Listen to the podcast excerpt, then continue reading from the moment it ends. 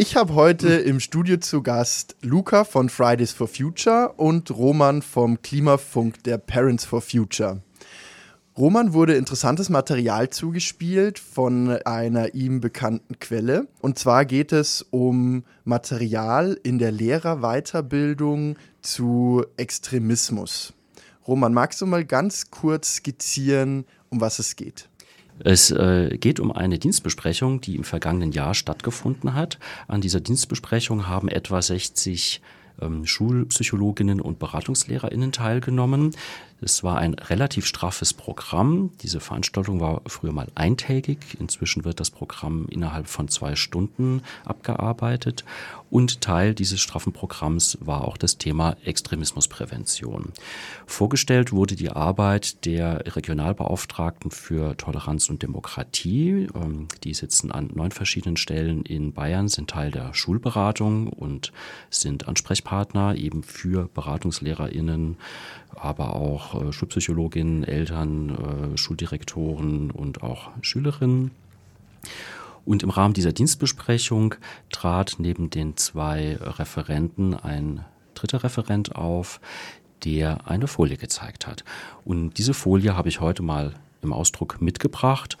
Und Luca von den Fridays for Future äh, steht mit recht großen Augen davor. Genau, Luca, schön, dass du bei uns im Studio bist und dir die Zeit genommen hast. Magst du mal kurz beschreiben, was du eigentlich siehst auf dieser Folie, von der Roman gerade erzählt hat? Ja, erstmal danke für die Einladung. Auf dieser Folie sehe ich verschiedene Logos und Symbole verschiedener Bewegungen und Institutionen. Ich sehe da die NPD, ich sehe die identitäre Bewegung, QAnon, ähm, auch die Antifa-Fahne, den dritten Weg, also einige extremistische Gruppen. Mit auf diesem Bild ist aber auch Extinction Rebellion, Black Lives Matter und auch Fridays for Future. Ähm, das heißt, dieses Bild suggeriert Fridays for Future und der dritte Weg, beides extremistisch, äh, extremistisch und vergleichbar. Was sind denn deine ersten Gedanken dazu? Das ist Quatsch. Fridays for Future ist äh, bestimmt ganz vieles, eine Klimaschutzbewegung, eine Graswurzelbewegung, aber eines ist Fridays for Future nicht extremistisch. Ähm, zu diesem Schluss kommen auch die ähm, verschiedenen Verfassungsschutzbehörden in ausnahmslos jedem Bundesland. In keinem davon äh, sind wir im Verdacht, extremistisch zu sein. Dazu kommen die Sicherheitsbehörden. Ähm, es ist super abwegig und einfach falsch, Fridays for Future als extremistisch darzustellen. Ja, das äh, kann ich auch bestätigen. Ich hatte ja schriftlich angefragt, sowohl das Landesamt für Verfassungsschutz als auch die Generalstaatsanwaltschaft München. Wir hatten das schon in der letzten Sendung äh, besprochen, vor einer Woche am Donnerstag. Ähm, beide Behörden sagen ganz klar, Fridays for Future und im Übrigen auch Extinction Rebellion und die letzte Generation sind nicht extremistisch. Also insofern kann ich das nur bestätigen. Ja, Luca, ich habe eine Frage an dich. Du hast äh, jetzt schon festgestellt, auf dieser Folie wurden Dinge in einen Topf geworfen, die nicht in einen Topf gehören. Habt ihr das intern schon mal so erlebt, dass ihr in einen Topf geworfen werdet, in eine Schublade gesteckt werdet, in die ihr gar nicht reingehört? Natürlich, also Rechte aller Couleur versuchen seit Jahren Fridays for Future äh, inhaltlich zu diskreditieren und auch in der Art und Weise, wie wir uns organisieren. Da kommt dann ja Fridays for Future äh, und RAF, das ist ja im Grunde auch dasselbe. Das heißt, es wird versucht, die, den Protest, den Fridays for Future macht, die Inhalte, die Fridays for Future bringt, dadurch zu illegitimieren, dass man sie als, dass man uns als extremistisch, als zu radikal darstellt. Das passiert im Grunde permanent. Was seltener passiert ist, dass wir gleichgestellt werden mit rechtsextremen Gruppierungen, Verbänden, was auch immer, wie den Dritten Weg oder die identitäre äh, Bewegung auf diesem Bild. Ja, Roman, wie hat denn deine Quelle das wahrgenommen, als äh, diese Folie gezeigt wurde? Ja, also meine Quelle war tatsächlich äh, ehrlich entsetzt darüber. Nicht nur über die Folie, sondern weil eben auch noch äh, die Tonspur, die dazu äh, gelaufen ist, letzten Endes den Eindruck vermittelt hat, äh, dass es sich hier bei diesen äh, gezeigten Gruppierungen oder den, den Logos, die da gezeigt wurden, allesamt um extremistische Gruppierungen handelt.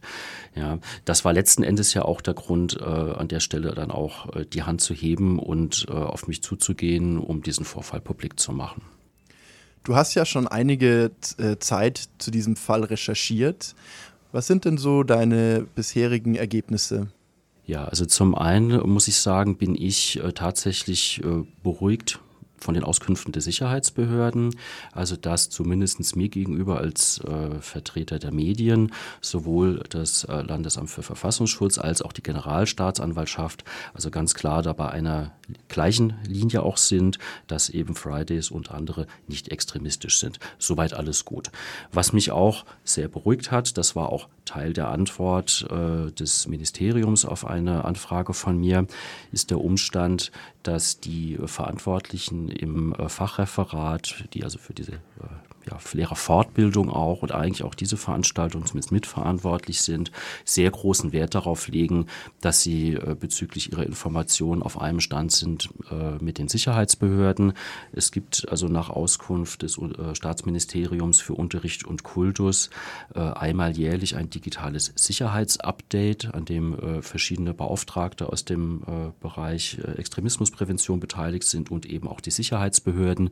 Sie beziehen sich außerdem ausdrücklich auf auf den äh, bayerischen Verfassungsschutzbericht und auch auf Publikationen des Bundesamtes für Verfassungsschutz. Falls akut es zu Änderungen kommen sollte, also falls da neue Phänomene auftreten sollten, äh, zwischenzeitlich im Bereich Extremismus, dann wird auch das Staatsministerium für Unterricht und Kultus von den Sicherheitsbehörden, den bayerischen, davon in Kenntnis gesetzt das ist erstmal gut.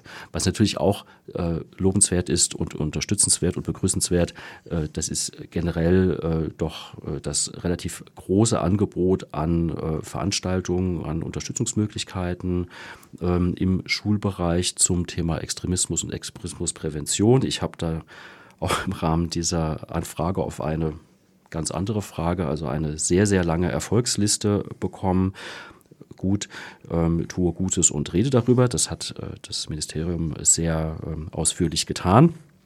Was ich tatsächlich etwas bedenklich finde, ist, dass es eben im Rahmen von Dienstbesprechungen Referenten gibt, oder ich spreche jetzt lieber korrekt mal von der Einzahl, es zumindest mindestens einen Referenten gibt, äh, der das Ganze absichtlich oder unabsichtlich äh, eben benutzt, um eine Folie, die für mich sehr selbstgemacht aussieht, zu präsentieren mit einer, ich sag's mal, missverständlichen Tonspur dazu. Da wurde so in etwa etwas gesagt, wurde mir berichtet, wenn Sie ein solches Logo sehen, dann melden Sie sich bei uns. Das ist so ein Geraune, das ist also sicher nicht äh, strafrechtlich äh, irgendwie zu belangen, so im Sinne übler Nachrede, Verleumdung und so weiter. Aber ich sag mal so ein Kommentar dieser Art in Verbindung mit dieser Folie, wo eben ähm, ja, Extinction Rebellion, äh, Fridays for Future, ein Tierrechtsaufkleber, also neben Hardcore-Rechtsextremisten abgebildet ist, ähm, das setzt natürlich einen bestimmten Ton.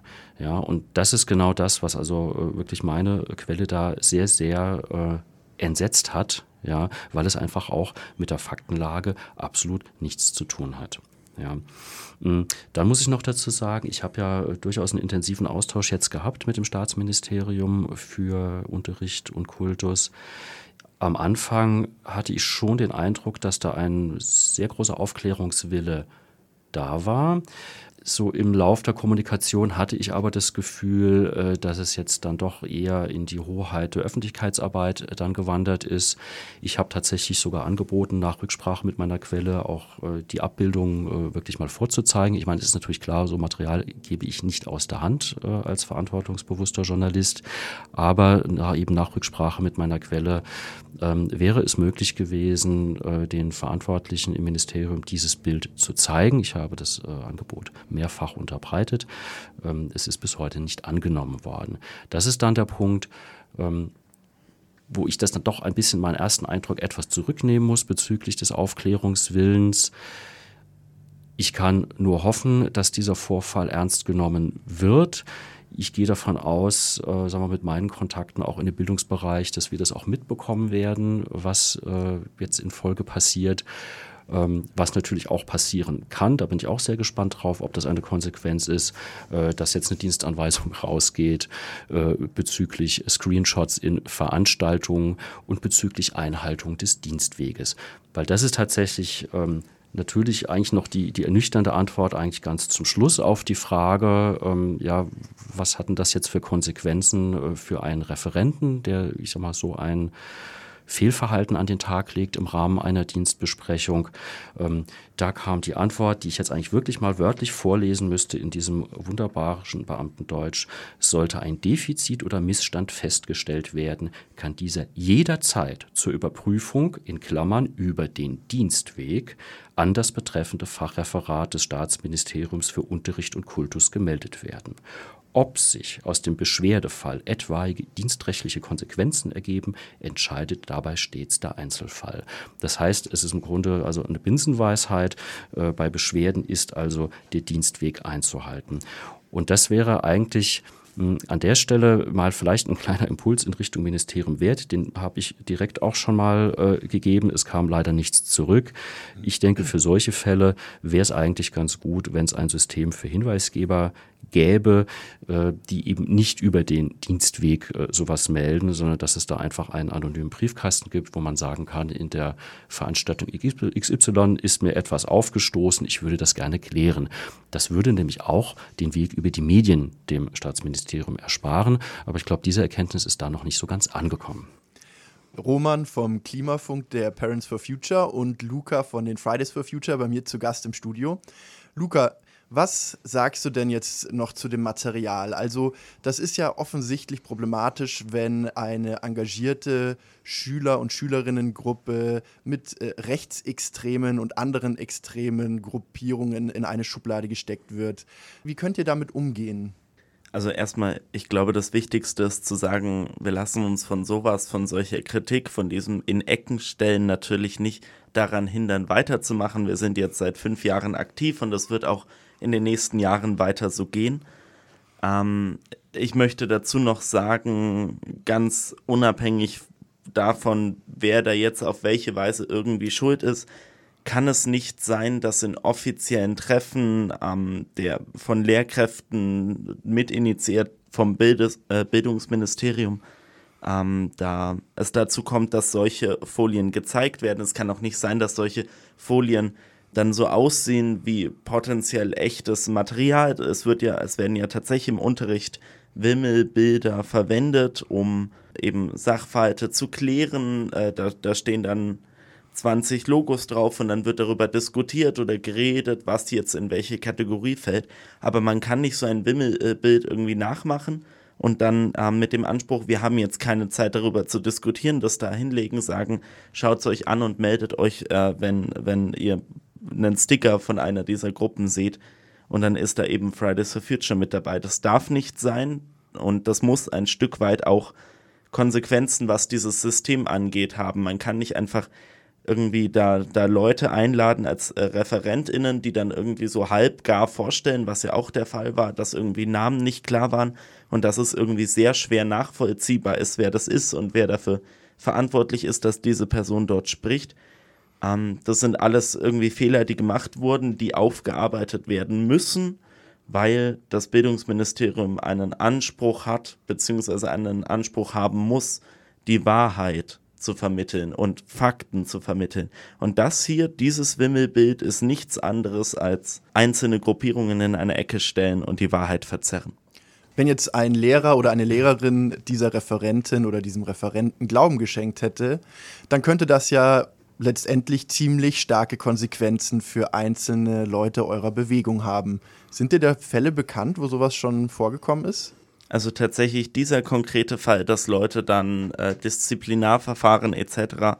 erhalten haben, weil sie Fridays for Future Logos bei sich trugen, nein.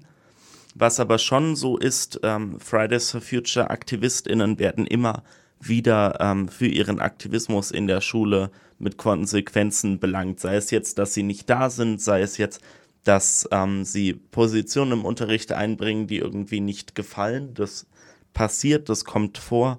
Ähm, und auch in diesem Kontext ist ähm, diese Entwicklung sehr kritisch zu sehen. Roman? Ja, also ein Thema, das wir noch gar nicht angesprochen haben, ist die Missbrauchsgefahr einer solchen Darstellung.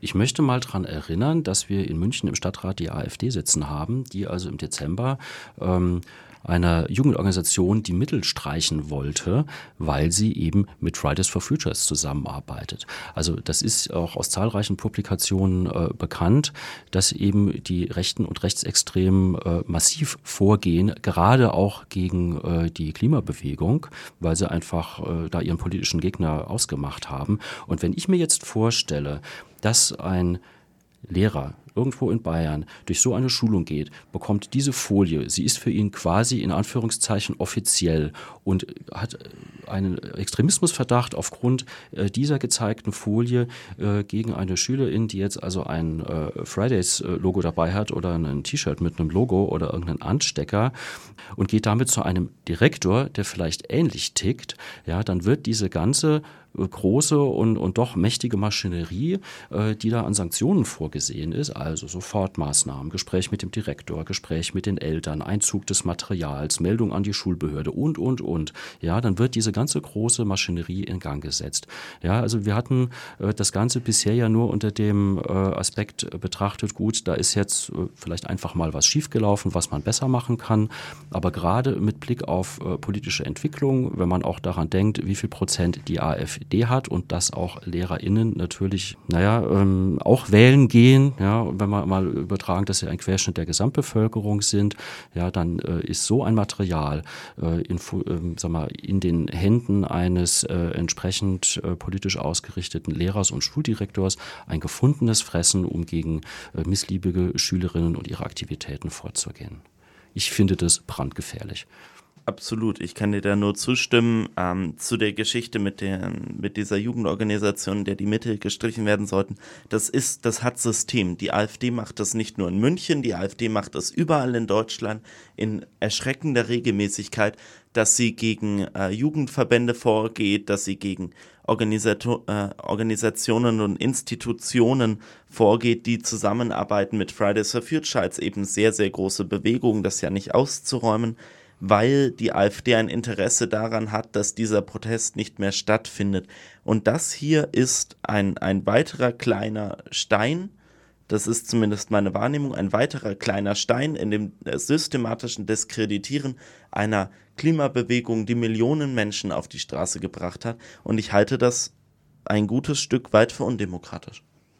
Ja, es ist ja tatsächlich äh, in ganz vielen Bereichen zu beobachten, diese ganz kleine stückweise Unterwanderung, die auf allen politischen und gesellschaftlichen Ebenen stattfindet.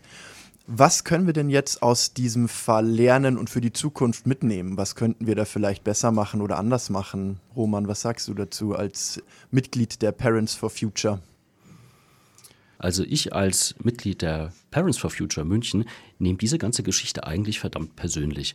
Das sind nämlich unsere Kinder oder Enkel, die da für unser aller Zukunft auf die Straße gehen, die sich da für unsere Lebensgrundlagen, für den Erhalt unserer Lebensgrundlagen einsetzen. Und die müssen sich jetzt mit äh, Vorwürfen von Extremismus, die vielleicht dann auch noch sogar von, von Rechtsextremen ähm, instrumentalisiert werden, auseinandersetzen.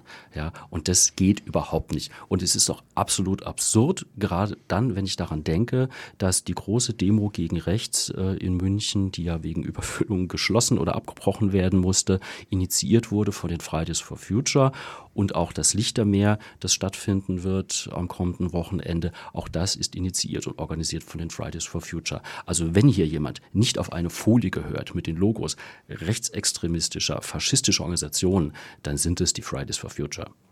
Ja, als Mitglied der Radiogruppe, die ja den Klimafunk verantwortet, vierteljährlich, muss ich sagen, wir haben jetzt erstmal, finde ich, ziemlich viel richtig gemacht.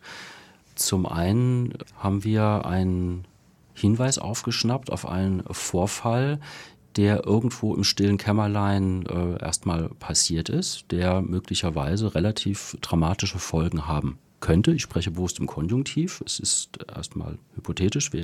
Es gibt noch keinen Vorfall, der sich darauf bezieht, aber wie besprochen, äh, kann das, ähm, hat das ein ziemliches Potenzial äh, für Missbrauch oder auch für, äh, sagen wir, fatale Irrtümer.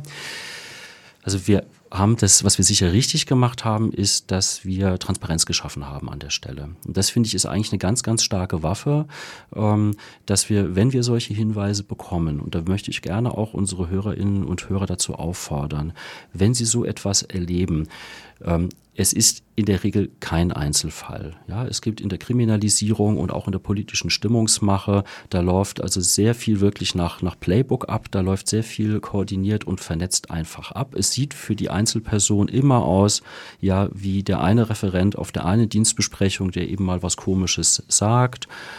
Es gibt viele solcher Gelegenheiten oder ja mal ein Stadtratsantrag, der dann unangenehm ist, aber das ist irgendwie nicht so schlimm. Aber das ist eben Teil wirklich eines systematischen Vorgehens gegen die Zivilgesellschaft durch Rechtsextreme. So klar muss man das benennen. Und ich denke, das ist ein sehr guter Umgang damit, solche Dinge publik zu machen, bei den Verantwortlichen ja sofort auch die Hand zu heben, zu sagen, in dem Fall Ministerium, auf eurer Veranstaltung ist da was schiefgelaufen, bitte kümmert euch drum. Ja, ihr, wer solche Veranstaltungen veranstaltet, hat eine Verantwortung für das, was dort gesagt wird, ganz speziell, wenn es um so ein heißes Thema äh, wie den Extremismus und den Extremismusvorwurf geht. Ähm, und äh, der Nebeneffekt von der ganzen Geschichte ist auch, dass es auch aus einer Vereinzelung herausführt. Ja, dass nicht also bitte die Organisation dann meint, ich werde hier alleine ausgesondert. Ja, das ist ja die klassische äh, Mobbing- und Bullying-Strategie, äh, Menschen zu oder Organisationen auch zu vereinzeln und dann mürbe zu machen mit allen möglichen Maßnahmen, sondern auch, auch hier gilt wirklich, holt die Sachen ans Licht, sprecht drüber, sprecht miteinander drüber, kommt auch gerne zu uns als freiem Radio. Wir machen solche Dinge gerne publik, einfach in der Absicht, um dagegen zu halten und äh, kommt raus äh, aus der Vereinzelung. Weil auch wenn Einzelne sagen, ich halte das schon aus, ich kann das, diese permanenten Anwürfe, dieses permanente Mobben, ja, das ist, äh, die Stasi hat sowas genannt, äh, Zersetzung, was da passiert. Ja, im militärischen Kontext nennt man das äh, Psyops. Ja, und das ist eigentlich das, die, das sind die Muster, die ich hier sehe, wenn man eben mal vom Einzelfall einen Schritt äh, zurücktritt und sich das von etwas höherer Ebene anguckt. Das geht so weit, dass es über das, das äh, Atlas Network, also wirklich Verbindungen zu Organisationen in den USA gibt, die mit Dark Money finanziert werden. Das ist ein international koordiniertes Vorgehen. Und ich möchte auch noch für unsere Hörer und Hörerinnen dazu sagen, der Gegenrechtsschutz, das ist eine Kampagne von Frag den Staat, hat äh, genau zu diesem Thema Einschüchterung der Zivilgesellschaft eine Dunkelfeldstudie erstellen lassen. Die ist sehr lesenswert. Da ist auch ein Punkt drin, eben zu diesen Stadtratsanträgen gegen missliebige äh, Organisationen, aber auch vieles andere. Die ist zu finden bei gegenrechtsschutz.de. Ich kann da gerne noch mal kurz einhaken. Ich kann natürlich nur vollkommen zustimmen mit allem, was du gesagt hast. Es gibt Studien dazu, es gibt Statistiken, Auswertungen, Befragungen dazu, die alle identisch zu dem Ergebnis kommen, das, was rechten, rechtsextremen FaschistInnen am meisten nützt, ist eine schweigende Zivilgesellschaft. Das bringt ihnen Macht und Einfluss. Denn dann können die wenigen, im Verhältnis wenigen, ähm, die die was zu sagen haben. Die Rechten, die können es noch lauter rausschreien, sie stoßen nicht auf Gegenwehr. Deswegen braucht es genau das. Es braucht Leute, die sich äußern, eine starke Zivilgesellschaft, sei das jetzt bei Fridays for Future, äh, in irgendeiner Omas gegen Rechtsgruppe oder von mir aus im, äh, im Verein vor Ort.